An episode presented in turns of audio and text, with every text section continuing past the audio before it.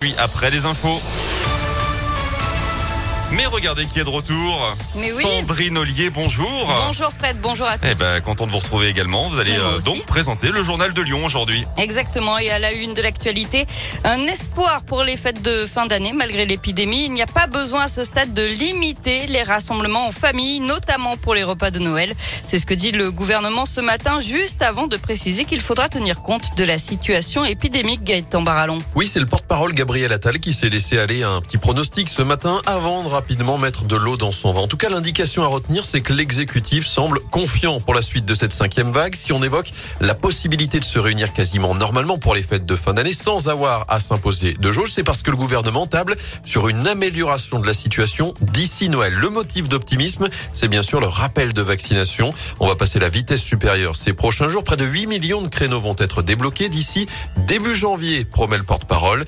Comme le ministre de la Santé Olivier Véran la veille, Gabriel Attal met aussi en avant le ralentissement du rythme des nouvelles infections. Pour autant, la situation reste fragile. Pour l'instant, le taux d'incidence est à 470 cas pour 100 000 habitants en moyenne en France. On se rapproche même des 600 dans la région. Le pic des troisième et quatrième vagues est donc dépassé. On se rapproche de celui de la seconde vague en fin d'année dernière. Merci Gaëtan. Et le taux d'incidence frôle les 700 cas pour 100 000 habitants dans le Rhône. Plus de 6 000 nouveaux cas de contamination ont été détectés au cours des dernières 24 heures.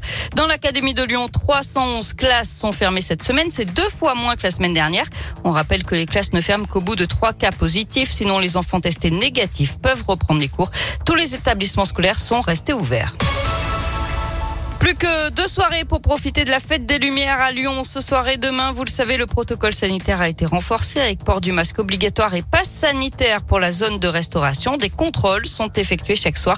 Hier, cinq bars et restaurants se sont vus remettre une mise en demeure et un établissement a été fermé administrativement. Et puis, bonne nouvelle pour les cyclistes à Lyon après une phase d'expérimenta- d'expérimentation. La mesure pour prendre le tram avec son vélo devient définitive. Elle a été votée ce matin au conseil syndical du Citral. Autre mesure validée ce matin, le billet WAF qui permet aux chiens de moyenne et grande taille de monter à bord des bus. La vigilance orange toujours en vigueur pour l'Ain et l'Isère. Vigilance pour la neige et les avalanches.